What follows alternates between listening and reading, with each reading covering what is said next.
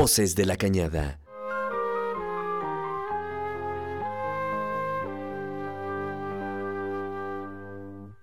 El diálogo de la División de Ciencias Sociales y Humanidades del Campus Guanajuato.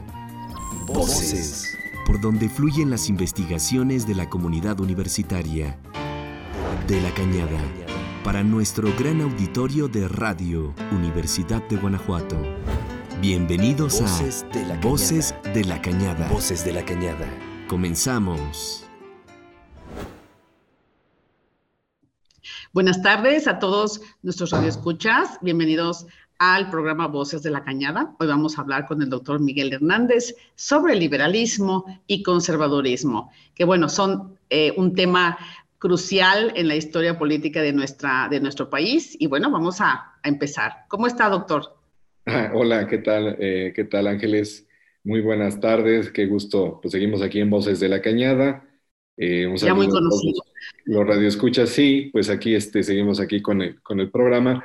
Y este tema del que vamos a platicar esta tarde, pues es, es interesante porque son dos palabras que han acompañado a la historia mexicana, y no solo la mexicana, en todas partes del mundo. Casi es como una división obligatoria, ¿verdad? Liberales contra conservadores. Los hay en Inglaterra, los hay en Estados Unidos, aunque con otros nombres que van cambiando, ¿no? De, republicanos contra demócratas. Eh, pero los significados históricos y el origen de estas palabras es sumamente interesante. Cabe mencionar, como el público lo identifica muy bien, de vez en cuando estas palabras, estos conceptos para referirse a grupos políticos o a posturas políticas renacen actualmente en el debate político todo se quiere polarizar entre liberales y conservadores, pero como que tampoco checa mucho con lo que significaba ser liberal o ser conservador en otras épocas de la historia. Entonces es un tema muy, muy interesante ver de qué se trataba este asunto. Sí, ese es un muy, buen inicio para el programa, doctor.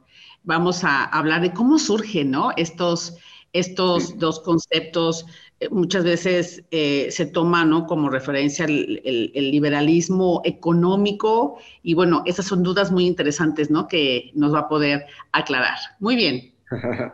Muchas gracias. Pues eh, sí, efectivamente, de entrada al liberalismo, ¿no? Uno entiende, sobreentiende varias cuestiones, una posición, una postura con respecto eh, a distintas áreas temáticas o cuestiones eh, de la vida pública. Y no es lo mismo ser liberal en lo económico que ser liberal en lo social, que ser liberal en lo político. Es que estamos tan acostumbrados al, uso del término, pero realmente quiere decir en el presente cosas distintas. Un liberal económico es alguien que cree en el mercado libre sin restricciones del Estado un liberal en lo social es alguien que está completamente abierto, por ejemplo, a nuevas eh, concepciones sobre lo familiar, sobre la vida privada, la vida privada en completa libertad, tiene apertura hacia el feminismo, hacia los enfoques de género, hacia eh, el reconocimiento de los derechos sexuales.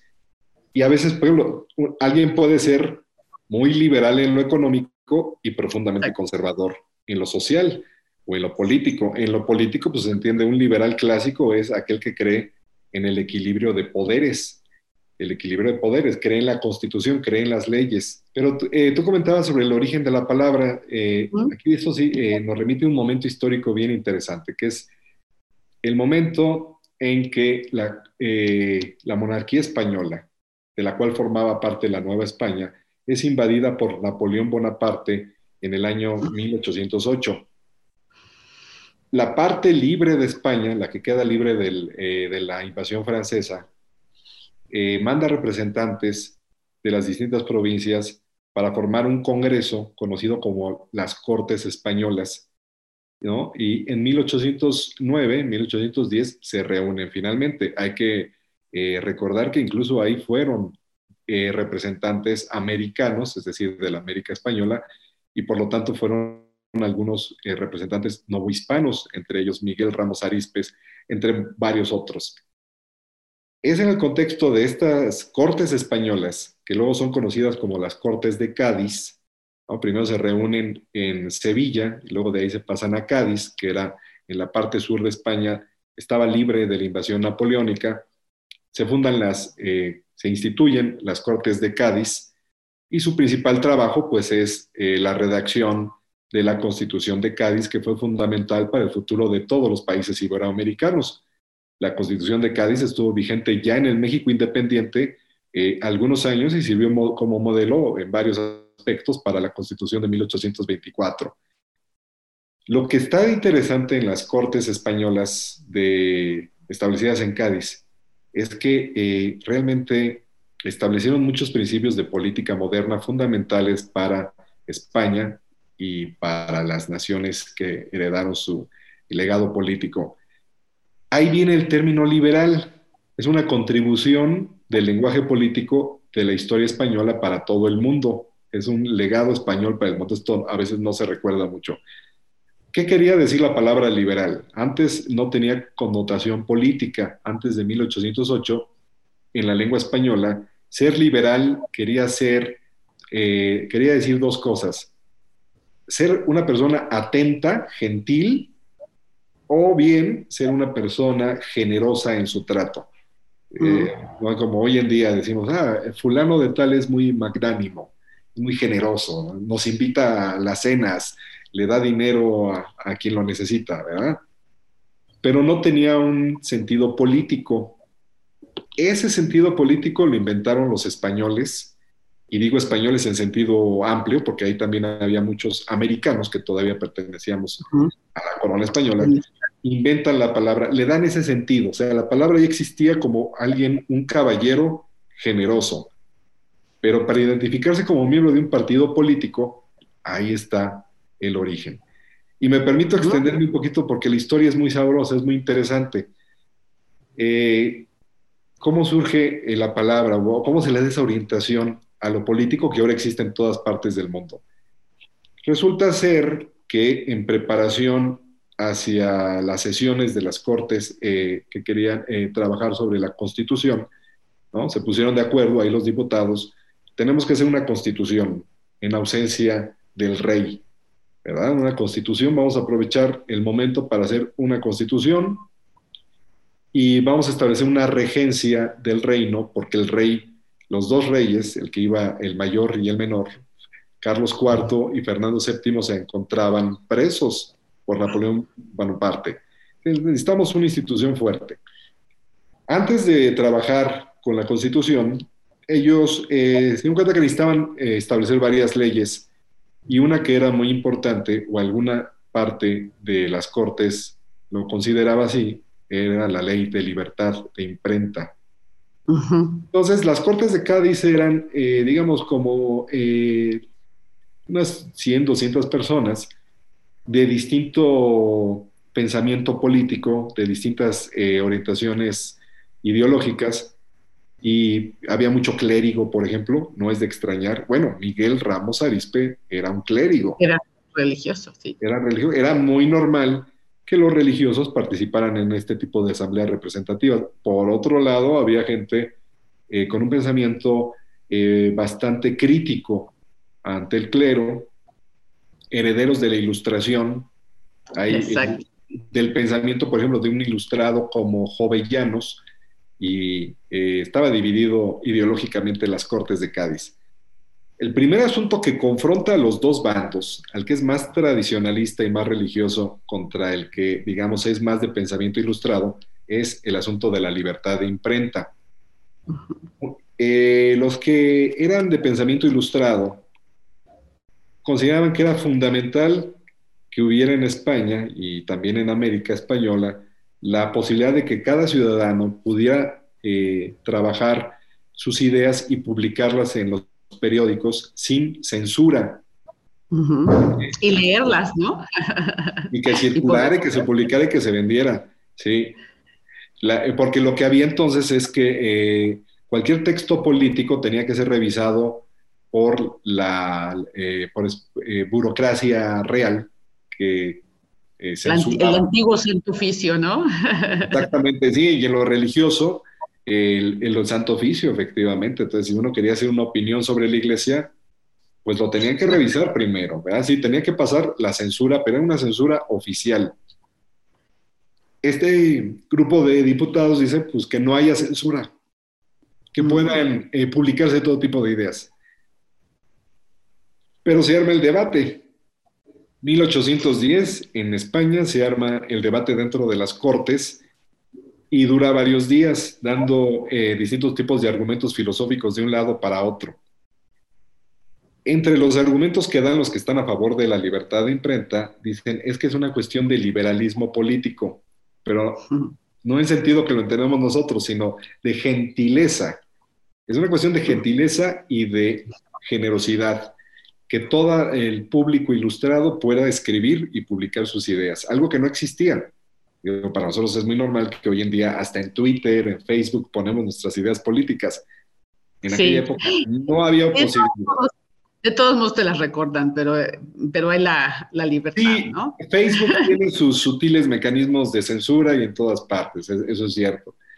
Pero esto era completamente nuevo. Y entonces, eh, el argumento, uno de los varios argumentos que tenían era, decir, es una cuestión de ser liberal, es decir, de ser generosos, seamos generosos, seamos generosos con la diversidad de ideas y el debate, ser generosos, ser liberales, ser liberales.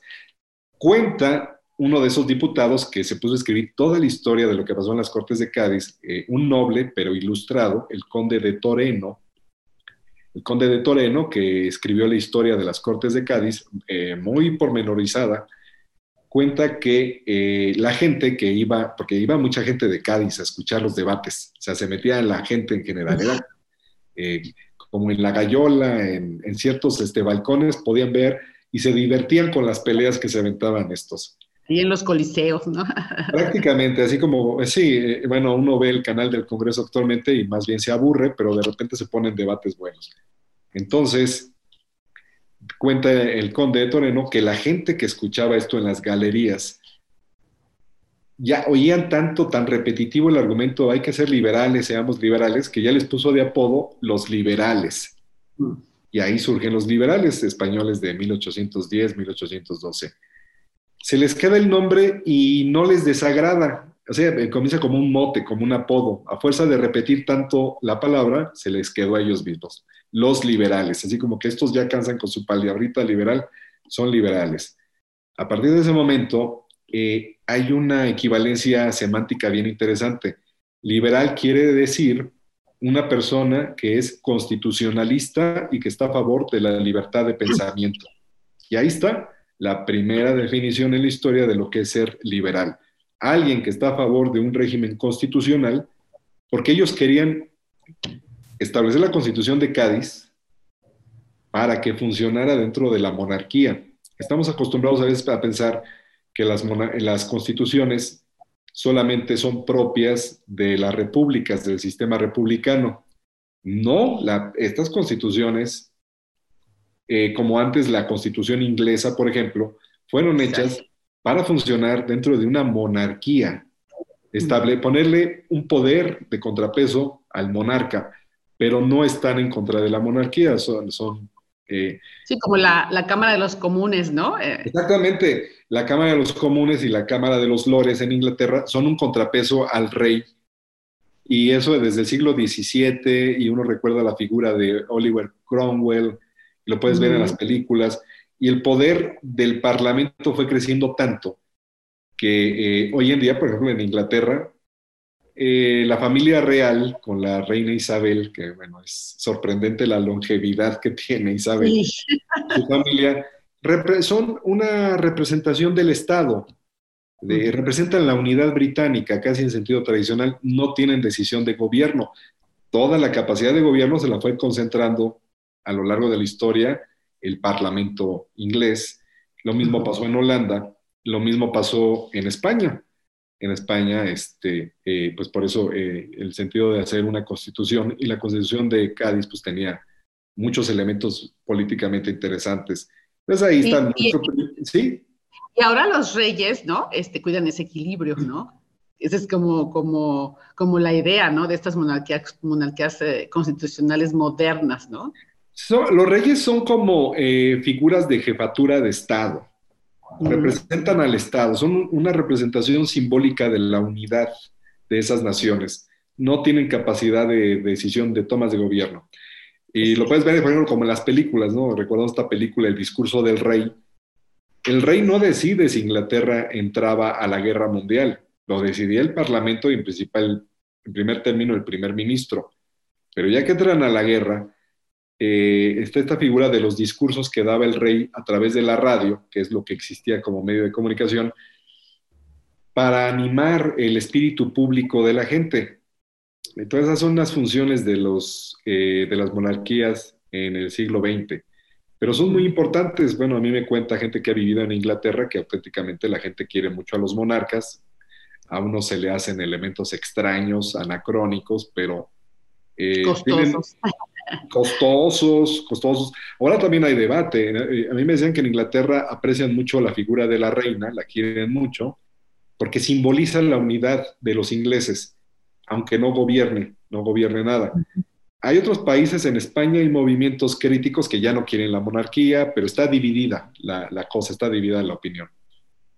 Pues total que nuestros primeros liberales son, quiere decir eso, son constitucionalistas, son más bien de pensamiento ilustrado, que era la modernidad de la época. Y, ¿Y ahí es donde metemos a los insurgentes, porque los ah, hemos, pues ¿no? Como que los hemos eh, considerado como liberales y los, los metemos en esa línea, ¿no? Esa es muy buena pregunta. Sí, sí, sí, claro. Digamos, en la historia patria, que le gusta poner este, todo lo bueno de un lado y todo lo malo de otro, pues a veces se hacen revolturas que no tenían mucho que ver. Eh, algunos insurgentes sí eran liberales y empezaron a proclamarse de esa manera, no todos.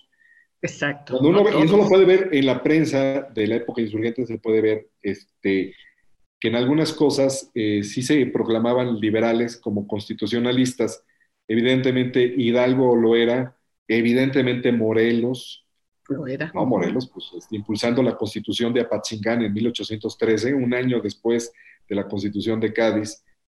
Y algunos insurgentes eran muy tradicionalistas, quizás no les quedaba tanto el membrete de liberales, pero, eh, por ejemplo, tenemos un ejemplo, eh, las Cortes de Cádiz, siendo completamente liberales o dominando los liberales, en el año de 1813 mandan a abolir la Inquisición en España. Evidentemente, la Inquisición representaba el dominio clerical, la intolerancia, la represión en nombre de las religiones. Hay que abolir la Inquisición. En realidad, la Inquisición ya no era lo mismo que en sus buenos tiempos, ya era una institución muy débil, en fin, pero simbólicamente tenía su peso. Pues hubo insurgentes mexicanos que se enojaron por eso y lo usaban como propaganda contra las cortes españolas. Entonces, Carlos María de Bustamante, un importante periodista, Carlos María de Bustamante, muy seguidor de Morelos, escribió en contra de las Cortes de Cádiz por haber abolido la Inquisición. Pero bueno, en, resumen, eh, yo creo que los líderes, los cabecillas, los líderes de la insurgencia, en su mayoría sí se consideraban liberales y dieron prueba de ello porque en sus distintos proyectos políticos comenzaron a postular la necesidad de hacer constituciones. Entonces, esos son... Ahora, ¿qué querría? Una, cosa importante, ¿qué serían los liberales políticamente que, que fueron representando a lo largo de los años posteriores? Ser constitucional quería decir creer en el equilibrio de poderes. Equilibrio de poderes. El equilibrio de poderes en el modelo clásico. Es ejecutivo, legislativo y judicial. Efectivamente, la fórmula del el varón de Montesquieu. Ejecutivo, legislativo y judicial, con la idea de buscar sistemas donde se equilibrara, que hubiera equilibrio, que una parte vigile a la otra para que haya legalidad y en beneficio de la gente. Por eso es muy preocupante cuando un gobierno trata de quitarle peso y autoridad al legislativo o al judicial o a los órganos de vigilancia, ¿verdad? A los órganos que, cada poder debe de estar vigilado por una parte de la institución. es, eso es liberalismo clásico, puro y crudo. El liberalismo tiene como principio la idea de que el poder nunca debe de estar concentrado en una sola persona, en un solo partido, en una sola instancia. Cree en la competencia política, cree en el juego democrático, creen las instituciones que vigilan en beneficio de todos los ciudadanos. Desde el sentido creen los partidos. creen, los partidos. Que ese es un problema. Estamos viviendo no solo en México, en todo el mundo desde principios del siglo XXI una crisis de partidos. En todas partes del mundo la gente ya no cree en los partidos o ha bajado mucho su confianza en los partidos políticos. En México, podemos verlo hoy en día, el que podríamos llamar de alguna manera partido político que tiene el gobierno actualmente, ni siquiera se define como partido, se define como movimiento, ¿no? Eh, entonces, estamos en una época de transición, pero efectivamente el liberalismo clásico cree en las elecciones competidas con partidos que eh, sean como asociaciones de ciudadanos donde se genere pensamientos, distintas ofertas, distintas ideas, en aras de que entre todas ellas pues salga un, buen gobierno, ¿no? que la competencia lleve a un buen gobierno. Entonces, ahí tenemos a nuestros primeros liberales mexicanos. No más habría que decir una cosa bien interesante. Es tal el prestigio que gana el constitucionalismo que para la época de la consumación de la independencia, todos los actores políticos se dicen, se asumen como liberales y constitucionalistas. Incluso Agustín de Iturbide. Ahí estuvo parte del éxito de Agustín de Iturbide. Agustín de Iturbide, en una actitud muy pragmática, dijo, bueno, voy a pactar con los viejos insurgentes. Hay que recordar que Iturbide los combatió, porque al principio era realista. Y luego dice, voy a pactar con los liberales, porque en Nueva España ya había liberales, es decir, partidarios de la Constitución. Y ahí hay muchos eh, políticos eh, importantes, eh, miembros de las antiguas familias más acaudaladas de la Nueva España, optan por el constitucionalismo. Por ejemplo, la familia Faguaga, que tenía minas aquí en Guanajuato y que era muy influyente en la Ciudad de México, pues eran liberales completamente en ese sentido, que haya una constitución y que haya equilibrio de poderes. Eh, en todas partes de la Nueva España empiezan a surgir liberales, o más bien las élites adoptan un liberalismo que les parece que está muy bien, comulgan con él. Entonces Iturbide dice, ok, vamos a, a independizar a la Nueva España, que sea una nueva entidad, una nueva nación independiente. Y hay que recordar que aunque él le llama imperio mexicano, y él mismo se autoproclama emperador unos meses después. Él es constitucionalista también. Dice, yo voy a ser un monarca, pero liberal. Pues voy a tomar una constitución. Ya en los hechos no fue tan liberal, hay que decirlo. En los hechos ya no. Pero su proyecto político era completamente liberal. Adopta la constitución de Cádiz y dice, bueno, hay que crear una constitución mexicana, pero mientras tanto seguimos con la constitución de Cádiz. Esta, esta parte es muy, muy interesante, este, doctor Miguel, porque creemos, ¿no? Eh, esto blanco, blancos y negros y vemos así nuestros eh, próceres, ¿verdad? Nuestros, nuestros héroes, ¿no? Este, nacionales como que los, los etiquetamos. Y es muy interesante, ¿no? El, el, desmentir esta, este pensamiento como monolítico, ¿no? Este, liberal es como, como que quiere conservar lo antiguo, no, perdón, conservador es lo que quiere como conservar lo antiguo, y estamos totalmente equivocados, y muchas veces en México tenemos un problema de conceptos, ¿no? Que me parece también este, muy importante, ¿no? Este, distinguir, ¿no? Sí, hay que ver, bueno, cada, cada, cada concepto político va cambiando con el tiempo, ¿no? Entonces, este, eh, no es lo mismo ser liberal en el siglo XIX que en el siglo XX, que a comienzos del siglo XXI. Y hay que decir una cosa, eh, ser liberal en esta época de la que estamos platicando era ser liberal en lo político, nada más. Exacto. En lo político. El catolicismo seguía, ¿no? El catolicismo seguía, eh, ah, hay muchos ¿no? Este, centralistas o, o, republicanos, ¿no? Esta parte como que sí se, se no, se distinguía tan fácilmente, ¿no? En, un conservador, pero sí había como sus matices, ¿no? Sí, claro, este, en lo social, en lo político, en la vida privada, en los valores cotidianos, pues todos pertenecían al catolicismo, ¿no? Eh, eh, mucho se hace la referencia, bueno, Juárez separó, y no fue invento suyo, la iglesia del Estado. Eh, entonces Juárez es como el arquetipo del liberal del siglo XIX y se asocia como anticlerical. Y luego mucha gente se sorprende de saber que Juárez en su vida privada era un católico que cuidaba la moralidad de su familia, etcétera, etcétera. Eh, pero es que ahí está cómo se ha polemizado demasiado sobre esas, esas figuras. De hecho, la idea de separar iglesia y Estado no fue una idea de Juárez, fue algo que se impuso después de muchos años de conflicto entre el naciente Estado mexicano y la iglesia. Pero esa es otra historia bastante interesante. No fue invento de los liberales mexicanos. Eh, los liberales mexicanos en realidad lo que querían era que la iglesia y el Estado se mantuvieran juntos, como un matrimonio. Pero un matrimonio donde el Estado mexicano mandara sobre la iglesia. Ese fue... Muy, napoleónico, ¿no? hasta, cierto punto un poco napoleónico, ¿no? La, idea. No, y fíjate que más que napoleónica, muy española. Muy española, porque, a ver, eh, las asociaciones entre la iglesia y el Estado, pues existen en Europa desde la Edad Media atravesaron varios siglos. En algunos momentos más cargados el poder, es como una pareja, que a veces lo tiene, el poder lo tiene uno o lo tiene la otra parte de la pareja, pero se volvió cada vez más rípida esta relación. En el siglo XVIII, por eso digo que muy española, eh, esta familia de reyes muy importante, los Borbones, ¿no? ¿Te recuerdas las, reformas borbónicas del siglo XVIII que beneficiaron aquí eh, bastante en Nueva España y en especial Guanajuato?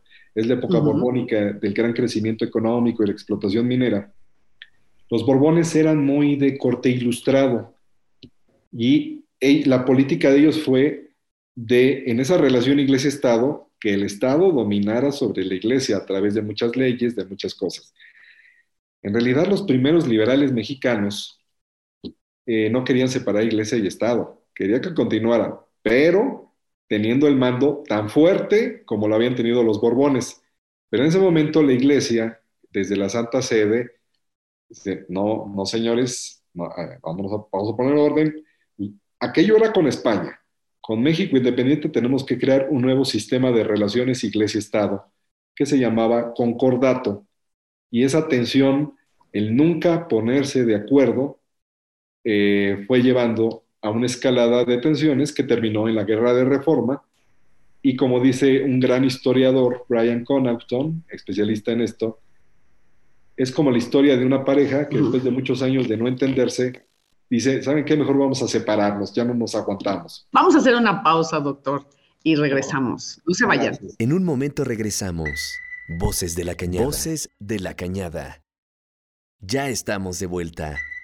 Voces de, Voces de la Cañada. Pues estamos de regreso otra vez en Voces de la Cañada. Estamos platicando con el doctor Miguel Hernández sobre liberales y conservadores y ahora vamos a platicar sobre eh, el siguiente concepto, que es el, la palabra conservador, ¿no? Eh, doctor, ¿cuándo surge? ¿Qué significa? ¿Quiénes son? Eh, ¿Cuáles son sus ideas? Este, ¿Quiénes son sus representantes? Eso es lo más interesante del, del movimiento conservador. Bueno, sí es interesante porque también nos remite a ciertas ideas y posturas que eran muy del momento. Uno siempre asocia la palabra conservador pues con ser tradicionalista, ¿no? en lo social, en lo religioso, ¿no? seguir la tradición. Eh, y también ser conservador como que en cuestiones sociales, igual, este, eh, se puede ser disque liberal en lo político, pero muy conservador en lo social, ¿verdad? en la actitud ante eh, las libertades sexuales, ante el reconocimiento de los derechos sexuales de la gente, pues hay este, eh, posturas muy conservadoras. Es lo que entendemos en general. Es una palabra muy propia. También, ya viendo la historia mexicana, tendemos a asociarla mucho con posiciones de élite, elitistas, eh, clasistas, con eh, conservadurismo como igual a grupos sociales privilegiados. Entonces, este, algo hay de eso, efectivamente, pero eh, es interesante el, origen del término conservador nuevamente aplicado a lo político. Entonces, ¿de dónde surge? Pues ahí sí es eh, una adaptación de un término que aparece en Inglaterra y en Francia a comienzos del siglo XIX, ya después de eh, la Revolución Francesa, pero tiene una connotación política muy interesante, muy, va a sonar esto contradictorio, muy de vanguardia. ser conservador era ser de vanguardia. Ah, caray, pues parece una contradicción de términos. ¿Cómo puede ser eso posible? Viene del pensamiento, eh, digamos, algunos de los representantes más clásicos del conservadurismo del siglo XIX, eh, Edmund Burke, inglés, eh, Benjamin Constant, en Francia, representan mucho esta postura. Y en México hay una cuestión que yo siempre le enfatizo mucho a los estudiantes de historia eh, no caigamos en errores. Antes de 1848 no hay conservadores en México, porque uno dice, ah, bueno, los virreyes, Iturbide, Lucas Alamán eran conservadores. Bueno, como un concepto vago se le podría decir, pero en términos estrictos. Los realistas, ¿no? Los realistas son conservadores, exactamente. Conservadores, sí. Se meten en ese saco, exactamente. Pero la palabra conservador era una palabra interesante. En 1848 la adopta Lucas Alamán para formar un nuevo partido político que le llama Partido Conservador. Y era algo de vanguardia. Entonces esto vale la pena este, explicarlo. ¿Cómo, ¿Cómo podía ser de vanguardia algo que se llama conservadurismo? Viene del pensamiento de estos autores que estamos eh, mencionando, Constant, eh, Burke, digamos, toda la serie de filósofos políticos posteriores a la Revolución Francesa. La Revolución Francesa, eh, ahora la tenemos en alta estima, bueno, en general, como un movimiento de avance político, y que yo creo que efectivamente lo fue, pero después de que eh, es eh, malograda, la Revolución Francesa deriva en la monarquía, en el imperio de Napoleón Bonaparte.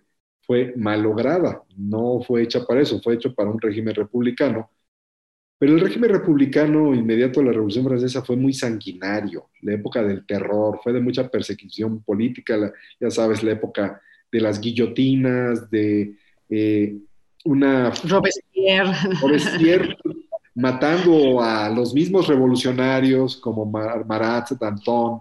Hay una palabra, hay una película buenísima, ojalá la gente lo pueda ver, Danton, ¿no? Con Gerard Depardieu, y ahí uno puede ver esa como histeria de la Revolución Francesa. Esa histeria, ese baño de sangre, fue condenado por el pensamiento de unos años después, de los 1810, 1820, 1830 en Europa. Entonces dicen, bueno, la Revolución Francesa la interpretan estos pensadores y muchos políticos en Europa como que fue un intento muy alocado de alcanzar el progreso político. Está bien luchar por los derechos humanos y tener regímenes de avanzada, ya sea constitucionalmente, eh, guiando a eh, repúblicas o a monarquías. Está muy bien. Pero la revolución trató de dar muchos pasos agigantados, trató correr eh, y, el cambio tenía que ser lento, pero seguro, tenía que ser lento. La revolución es un cambio, un intento de cambio muy acelerado. ¿no? Ese es el problema que ellos ven con, las, eh, con la revolución. Entonces estos pensadores dicen, está bien progresar, debe de haber progreso político, pero atemperado, lento, pausado, de acuerdo a la naturaleza de las sociedades. Y aquí entra el concepto. Es un cambio que avanza hacia el progreso, creen las mejoras, pero conservando la solidez de las instituciones, conservando la estabilidad que da la religión, conservando eh, la guía que dan las instituciones tradicionales, las costumbres de cada país, conservando la estabilidad, conservadurismo, de ahí viene. Incluso siento que también no estábamos como preparados, ¿no? Este, cultural, eh, mentalmente hablando, como para tener presidentes y no reyes, ¿no? Pues ese es eh, todo el debate del siglo XIX. Ese fue el debate de todo el siglo XIX. Entonces ahí eh, surge este, eh, el conservadurismo como una propuesta que dice, sí, vamos a progresar y vamos a tener mejoras y vamos a abrirnos a los cambios, pero conservando la estabilidad que dan las costumbres, la tradición, la religión, etcétera, etcétera. Entonces, este término conservadurismo quiere decir un progreso ordenado. eh, que luego se va a convertir en un lema político muy importante, orden y progreso, que es este, pues fue el lema no solo del porfiriato en México, sino de varios países en Iberoamérica, sigue siendo el lema positivista que está en la bandera de Brasil, por ejemplo. Entonces, este es, este es el principio del conservadurismo, avanzar, pero conservando estabilidad para que no haya desequilibrios sociales.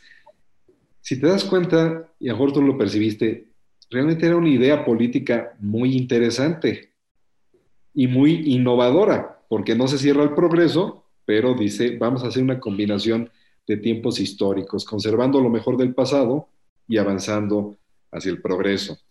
Entonces, e, esa fórmula tan interesante eh, la estudió a detalle Lucas Alamán, ¿eh? importante político, hay que decirlo, de origen guanajuatense. Todos ubicamos aquí a la familia Alamán y la casa de Lucas Alamán en el centro de Guanajuato. Pero más allá de signos políticos, hay que reconocer que Lucas Alamán fue una de las mentes más brillantes del siglo XIX y un hombre con visión de Estado, aparte un gran historiador. Luego, luego hay que platicar, eh, se acaba de escribir un libro muy interesante sobre Lucas Alamán, eh, que se va a presentar pronto, eh, de un historiador muy reconocido, estadounidense, Eric Van Jonk. Ya invitaremos al público para ver esta presentación de esa biografía muy completa que hizo este historiador. Entonces Lucas Alamán dice, bueno, vamos a hacer un partido que tenga estas premisas frente a lo que él consideraba que eran liberales exaltados, que eran pues eh, los que estaban eh, del otro lado, eh, Guillermo Prieto, por ahí Manuel Paino, distintos militares que apoyaban la causa liberal después de la invasión de Estados Unidos en los años 40, en la guerra del 47, y en el 48 establece Lucas Alamán, ahora sí, el Partido Conservador. Es un, sí, sí, Ángeles. Oye, y no sé si me adelanto un poquito, ¿no? En la parte esta em, eh, de, los, de los hechos y los momentos, pero mucha gente nos pregunta Juárez, ¿no? Y, Maximiliano, más bien Juárez y los conservadores, o los liberales y los conservadores en este hecho histórico tan interesante, del que mucha gente nos, nos pregunta en, el, en, las redes sociales, ¿no? Sobre Juárez, ¿no? y no sé si si caiga, ¿no? En esta, en esta plática. Ahora dejamos este, para más adelante porque, bueno, es, ¿no? Es un, temazo. Ah, bueno, claro. Este, bueno, eh, el membrete de conservador, digamos, este, ya como partido político, digamos, en los años 40 y en los años 50, la palabra sonaba muy bien. Hoy en día decimos conservador y decimos, va, que por quería, este, gente tradicional que no piensa en el progreso social.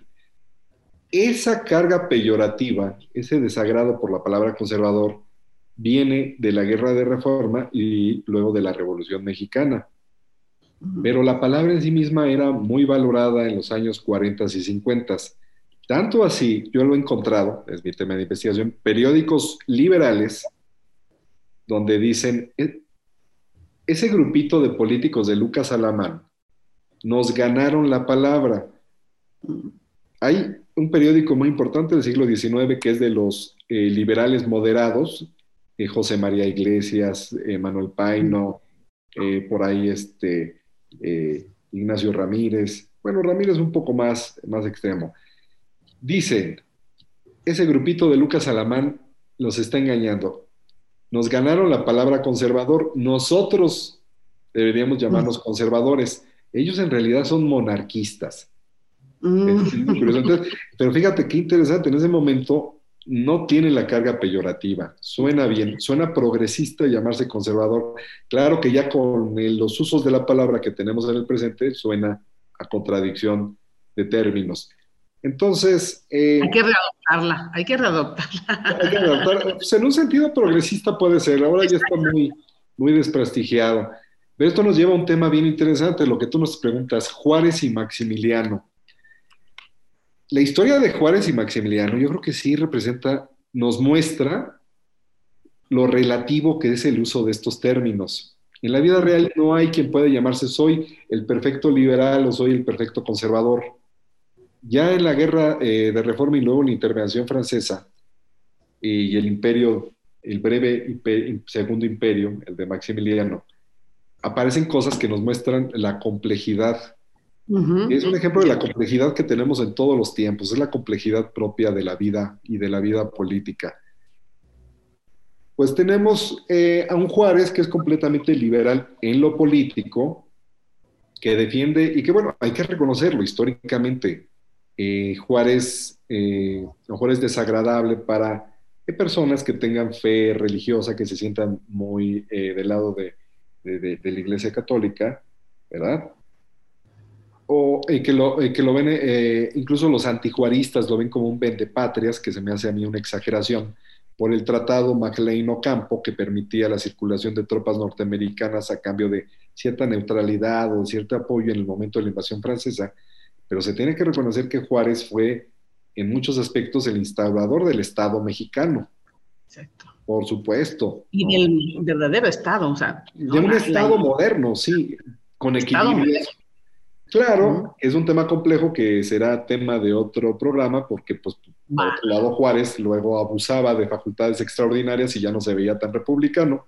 Pero bueno, tuvo su contribución.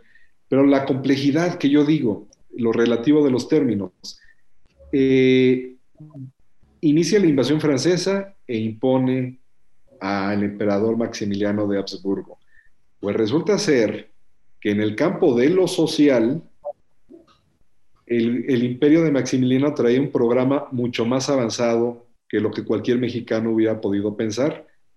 Un programa social más avanzado que el de Juárez, de eh, fomento a la industria, de subsidios a las clases menesterosas, así le llamaban a los pobres, ¿no? Ahora ahora se dice por ahí en algunos eslogans que hemos oído hasta el cansancio, primero los pobres.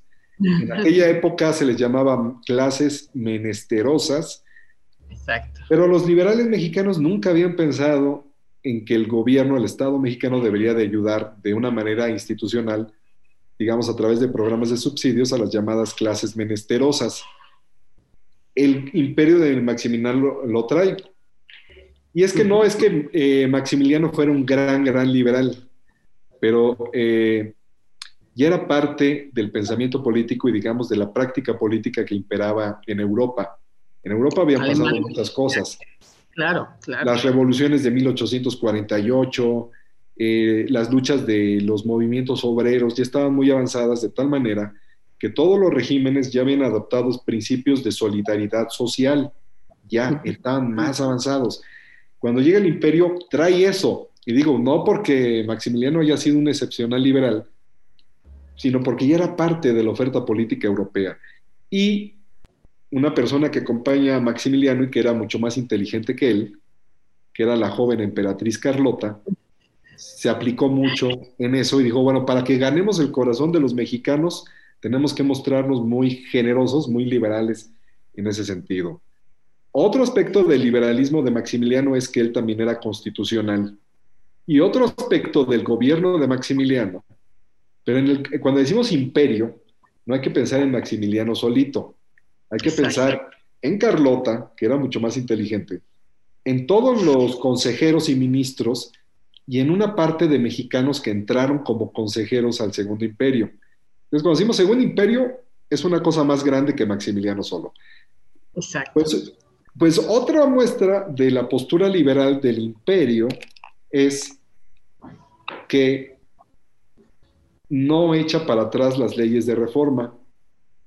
Entonces, lo que esperaban los conservadores mexicanos que apoyaron a Maximiliano, la iglesia, es que echara para atrás las leyes de reforma y sorpresa, no las echa para atrás. Se siente muy a gusto con ellas. Eh, y hasta, Sí, y dicen que hasta las completan, ¿no? Por ahí. En algún sentido las consolidan, sí. Escuchaba que como regente Carlota, que después la apodaban la roja, ¿no? Era más bien abole, ¿no? Eh, eh, los castigos corporales, por ejemplo, ¿no? Entonces eso dices, ay, no solamente eran liberales, sino al final de cuentas completan, ¿no? Este, Estas ideas este, progresistas. Sí, progresistas en lo social y avanzadas en varios aspectos como política pública. Había liberales mexicanos, pero eran poquitos, así con un pensamiento social muy avanzado. hay que destacar la figura y el pensamiento y la obra de Ignacio Ramírez, nigromante, ¿no? aquí de San Miguel de Allende, Ponciano Arriaga, que ya habla de derechos laborales, ya habla de eh, jornadas de trabajo de ocho horas máximo, ya habla de días de descanso, pero eran poquitos. Entonces, en el liberalismo también había eso, porque todo esto lo discutieron en 1857, en 56, en los debates que llevarán a la Constitución de 1857. Pero como programa práctico de gobierno, pues ya lo traía el imperio en 1864, cuando se establece, a 1867. Entonces, ahí vemos cómo eh, usar estos términos es complejo, porque se podía ser muy liberal en lo político y medio tradicionalista en lo social o en lo económico. Eh, total que bueno, eh, se acaba el imperio de Maximiliano en el momento en el que el que le financiaba la empresa, el que ponía la lana, que era Napoleón III, eh, ya no le interesó, no le interesó. ¿Para qué mantener a Maximiliano en México? Tenía otros intereses y otras necesidades. Problemas, ¿no? Con los alemanes, por ahí problemas con los alemanes, necesitaba llevar a sus tropas ahí, eh, pues más bien a defender las fronteras de Francia con Alemania. Eh, lo dejó morir solo, literalmente le cortó el abasto de dinero, le llevó tropas y eh, se murió el imperio de Maximiliano, un imperio que, bueno, pues hizo ahí su coqueteo y sus intentos de ganar el corazón de los mexicanos. Y pues ya es el gran triunfo, el triunfo de la República Juarista hay que recomendarles al público Noticias del Imperio, ¿no? Ah, claro, todo el tiempo. Ya tuvimos un programa en Voces de la Cañada con el doctor Andreas Kurz de esa gran, gran, gran novela, que encarna, encarna el punto de vista de Carlota, ¿sí? Y todo lo que hizo para, este, bueno, lo que ella pensaba que, que estaban haciendo, cuál era el papel de esta pareja en tierras mexicanas. Entonces, bueno, pues ya se impone la República en 1867, ya se queda la República y eh, pues imperan los, este, los liberales de Juárez y pasan dos cosas, ¿no? Pasan dos cosas. Ahora sí, el término conservador fuera. Ya conservador es signo de eh, traición a la patria, de clericalismo, de tradicionalismo, de ser de élite, eh, y eh, ya adquiere ese mal sentido que es el que nosotros heredamos, pero en la práctica pues pasan otras cosas igualmente complejas, ¿no? Bueno, no se establece un régimen liberal estable porque pasa lo que en todas partes. El partido que ganó y que ya se queda en el poder, a su vez empieza a fraccionar, se empiezan a dividir, empiezan a pelearse lerdistas contra juaristas, contra iglesistas y, por, y unos años después contra porfiristas. Y eh, pues la República Liberal eh, no garantizó ninguna paz política, tuvo algunos avances, algunos signos de consolidación del Estado mexicano y mientras tanto el conservadurismo formalmente, formalmente hay que decirlo, queda relegado. Formalmente, porque informalmente el porfiriato pues rescata muchas posturas conservadoras en varios aspectos que luego podríamos tratar en un tema sobre el porfiriato, ¿verdad? Sí, vamos a, rescatar esta parte porque, bueno, de, tan interesante, ¿no? Em, lapso de, tiempo histórico, pues se perfila una, dictadura, ¿no? Sí, una dictadura, que ese es un tema también interesante. Fíjate que, eh, bueno, es un tema de debate durante todo el siglo XIX, porque ante los problemas de inestabilidad política de México, eh, desde los años 30, desde los años 40, tanto del lado liberal como del lado conservador, pues se habla de que este, hace falta una mano fuerte, la mano fuerte de un solo hombre. ¿sí? Hay que decirlo, los liberales que son coherentes no creen en la dictadura, creen en las instituciones. Del lado de los conservadores no lo descartan, dicen, bueno, pues, es que no nos ha funcionado la república, seamos realistas, podría funcionar la dictadura, de hecho, eh, el Partido Conservador de Lucas Alamán, otro de sus grandes pecados históricos, o así lo ven sus críticos, fue que apoyó el último periodo de dictadura de Antonio López de Santana en 1853. Y Lucas Alamán trabajó de la mano eh, un tiempo con, eh, con Santana. y trataba de moderarlo. Era como el hombre sabio que trataba de moderar al, al tirano, al, este, al dictador.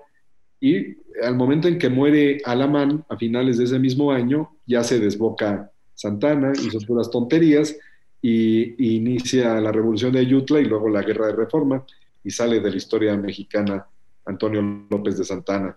El tema de la ah, dictadura pues siempre fue polémico, ¿no? Habría que hacer, exacto, habría que hacer también otro programa de Santana, porque, bueno, el, la búsqueda, ¿no? De, del opositor de Iturbí, del plan de Casamata, o sea, inicia como muy interesante, ¿no? El, el, el personaje de Santana, y bueno, como dirían los, los jóvenes, ¿cuándo fue que nos perdimos, no? Yo creo que Santana estaba perdido desde chiquito, pero bueno, habría que hablar, siempre fue muy ambicioso.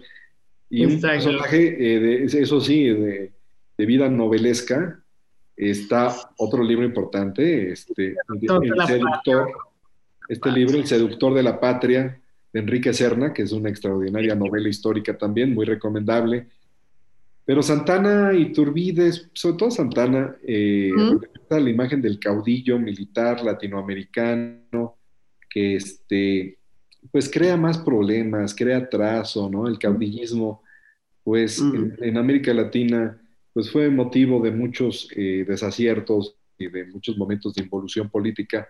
Eh, pues, ese es el tema complicado.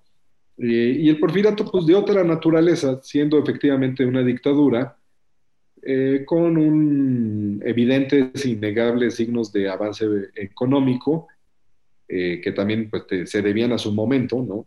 Al momento internacional, porque uno también puede ver que en esa misma época hubo un gran avance económico en toda América Latina en general. Entonces asociamos mucho el porfiriato con ese avance económico. Eh, y, el ferrocarril, el incremento de la industria, etcétera.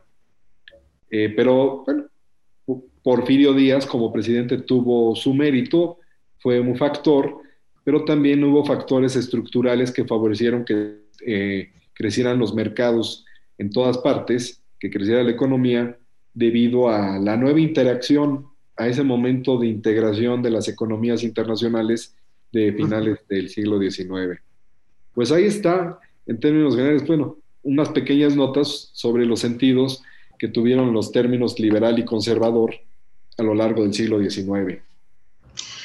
Pues un recorrido muy interesante, ¿verdad? Que de ninguna manera eh, eh, eh, ahora sí que explotamos en su totalidad, pero, pero que nos puede dar un, panorama muy interesante, ¿no? Con respecto a, a, nuestro momento histórico actual. Sí, que hay que, hay que ver, bueno, ahora tiene otros sentidos, ¿no? Conservador, pues sí, es lo que entendemos conservador es ser. creo, que, creo que tiene una connotación en el tiempo presente más orientada hacia lo social y hacia, y también, bueno, también hacia lo económico. Entonces se entiende que ser progresista es pensar en términos de mejores condiciones para todo, para toda la sociedad, que es pues un anhelo que no se alcanza.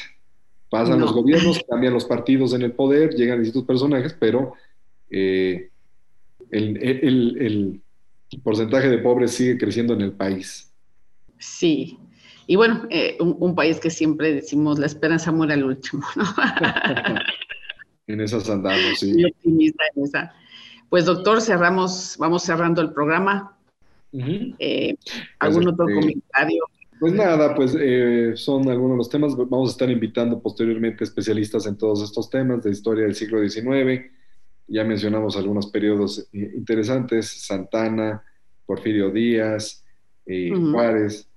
Pues vamos a tener en el futuro, yo creo, distintos programas sobre todo esto.